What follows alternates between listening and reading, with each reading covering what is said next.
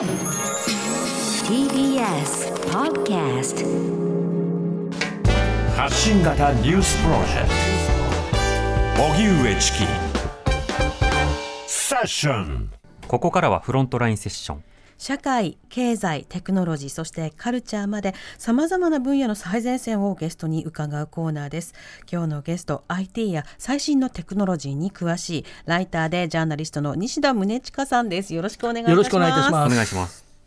えー西田さんにはセッション22の頃からね様々な IT 関連のニュース解説していただいていますが、えー著書に講談社現代新書のネットフリックスの時代配信とスマホがテレビを変えるや、えー講談社のデジタルトランスフォーメーションで何が起きるのかスマホネイティブ以後のテック戦略などがあります。はい。ゲストの方にいろいろとお話をいただくコーナーですけれども、今日はどんな話題なんでしょうか？そうですね。今日はこのコロナ禍で伸びたテクノロジー特にえ遠隔地でリモートで働く、リモートでイベントに参加するみたいなはい。お話についてちょっと、えーしやってみようかなと思います。うん、でもオンラインミーティングなどはねみんな日常的になってきましたよね。はい。うん。特に僕らの場合ですと取材もみんなオンラインになってますし、何よりも大きいのはイベントがオンラインになっているということが大きいと思うんですね。はい。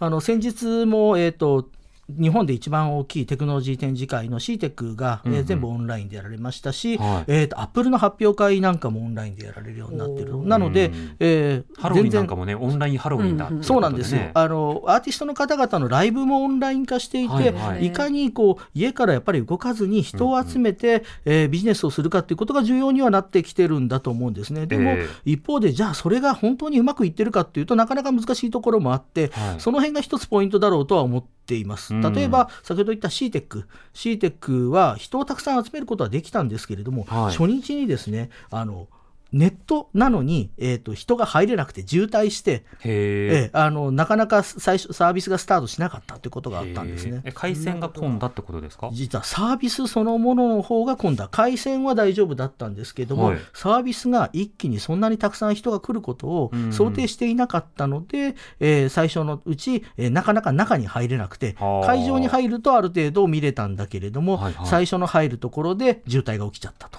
え渋滞が起きるとバーチャルだとどうなるんですか、要は、うんあのまず入れませんって言って全部弾かれるんですね。はあ。もしくはちょっと入ったんだけれども人がいっぱいなのでって言って外出されちゃうとか。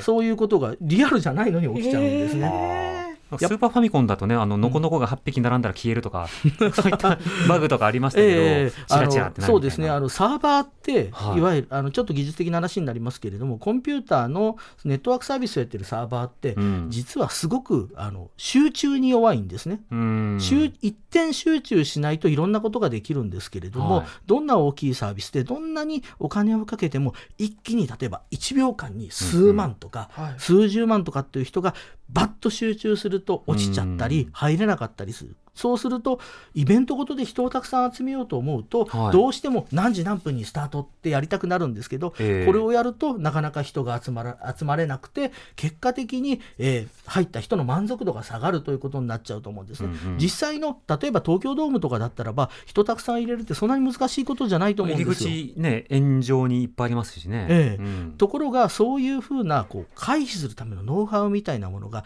やっぱりオンラインって難しいんですね。意外なことに人をたくさん集める。例えば1時間の間に100万人集めるとか、これって意外と難しくはないんですけれども、はい。5分間の間に3万人集めるとかっていうのが実は難しかったりする。あーなるほど。でも CTEC って IT 系のイベントですよね。そうなんですよ、うん。なんだけども要は足元が、まあ、今夜の相葉かまじゃないですけれども、うん。ちょっとうまくいかなくて、うん。全体のイベント全体で見ると人は来てるんだけれども、最初の入り口のところで詰まっちゃったということがあるんですね。となるとその課題というのはやっぱり基礎的な部分をどこまで整備できるかっていうことやイベント慣れっていう点でいうとまだこれからってことになるんですかね。そうですねあの実は本当に何時何分0時スタートでみんなが一緒に入る必要があるかみたいなところも考える必要があるとあ思います。のタイムシフト視聴とかねそうなんですよ入場制限的にね。そうなんですよ、うんもしくはあのそうやって人たくさん集めたのはいいんですけれども今度はどうやって集まってるのかとか中で何が行われてるかって、実はみんな知らないんですよね。はい。あのこの間も、えー、とハロウィンでですね、うん。えーバーチャル渋谷というのを、えー aukDDI が作って、はい。そこに人を集めてキャリーパンピャンが、はいえーとうん。ライブをやるっていう話があったんですけど、はい。これも実は最初に予定されてた日には、えー人の集中で入れなくて6日の日に、えー代替でやるということになったんですね。でうん。一方ででもその中で何をやってるかとかどんな風に人が楽しんだかっていうのが伝わってるかというと意外と伝わってないなるほど。人を集めるのは簡単なんだけれどもその中でどんな楽しみ方をしているかであるとか、うんどういう形があるかというのは実はリアルのイベントの方が伝わっているという状況があるんですね。確かに例えばあの東京ドームシティとか、まあ、あの中野サンプラザとか、うんはい。い、ろんなところでこうちらっと寄った時にあ今日はこの客層が集まってきてるなとか、うんうんあとこの前東京ドームシティ寄った時にラブライブのライブがやっててあはい。あのしドームの外にいるのにみんながここでジャンプしたなみたいなのって分かるんですよね。そうなんですよ。はいあのオンラインになっていろんなことができるようになったんだけれども、それを外の方々に対してどうやって伝えるか、うんどういったふうに盛り上がりというのを可視化するかという技術は今のところまだ生まれてないんですね。うんなので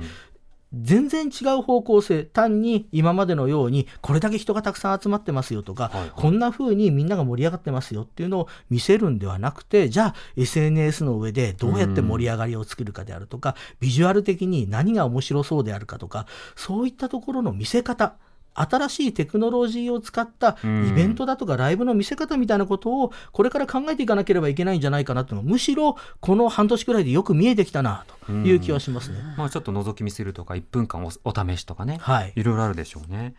最近のそのテクノロジーコロナ禍で伸びた、まあ、長所であるとか注目点の方はいかがですか？そうですね。あのやっぱり人が集まるのが難しいということがあるのがあります。もう一つは例えばライブイベントをやるにしてもですね、うん。あのライブイベントって綺麗なものきちんとしたものを作るにはき結構人がかかるわけですよスタッフさんが。はい、そうすると照明とか PA とか、ええそうなんですよ。衣装とか。そうすると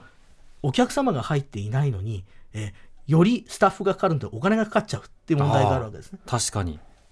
やること減るわけではあまりなかったりもしますもんね。むしろ増えたりするわけです。よ。うんうん。でそのためにどうしたかというと例えばちょっとソニーが面白いことをやったのは、はい。この TBS ラジオのすぐ近くにある ZEP、あありますはい、ZEP にどういうものを入れたかというとロボットによって無人で遠隔地から、うん。えーライブをできるシステムを入れたりしてるんですね。えっとロボットはどっちですか？出る側？えー、とロボットがカメラで撮る側です。ああそうかクルーの代わりにそうです。のある程度自動でええクルーはその場に行かずにできる限り遠隔でやると。うん、そういうふうにすることによって集まる人を減らしてリスクを減らす。さらにはかかる人数というのをあある程度限定することによってコストも下げると。じゃあロボット照明さんはいロボットカメラさん、ロボット音響さんみたいなもので分散できるわけですね。でさしかそれをオンラインで別の場所で見ながらスイッチングしたりだとか、はあ。演出したりだとかっていうのをすると。そうすることによって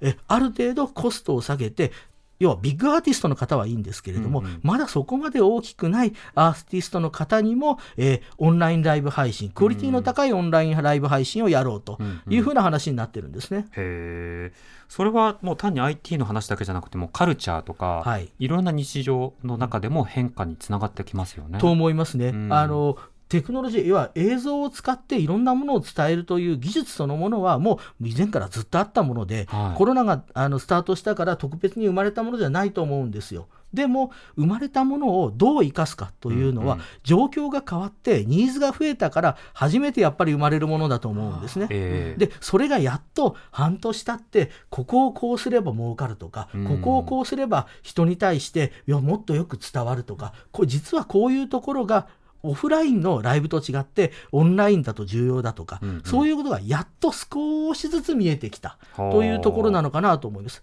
ちょっと聞いた面白いのがライブがですね始まってからオンラインになると入ってくる人が多いんですって。要はこれまでだとライブって一月前とか1週間前とか2週間前にはもう予定を立てていないと見れなかったわけです会場時間開演時間があってね。そうチケットを買ってって話だったんですロッカーに服預けてところが SNS でバズってるとあこの人のライブやってるんだっていうことで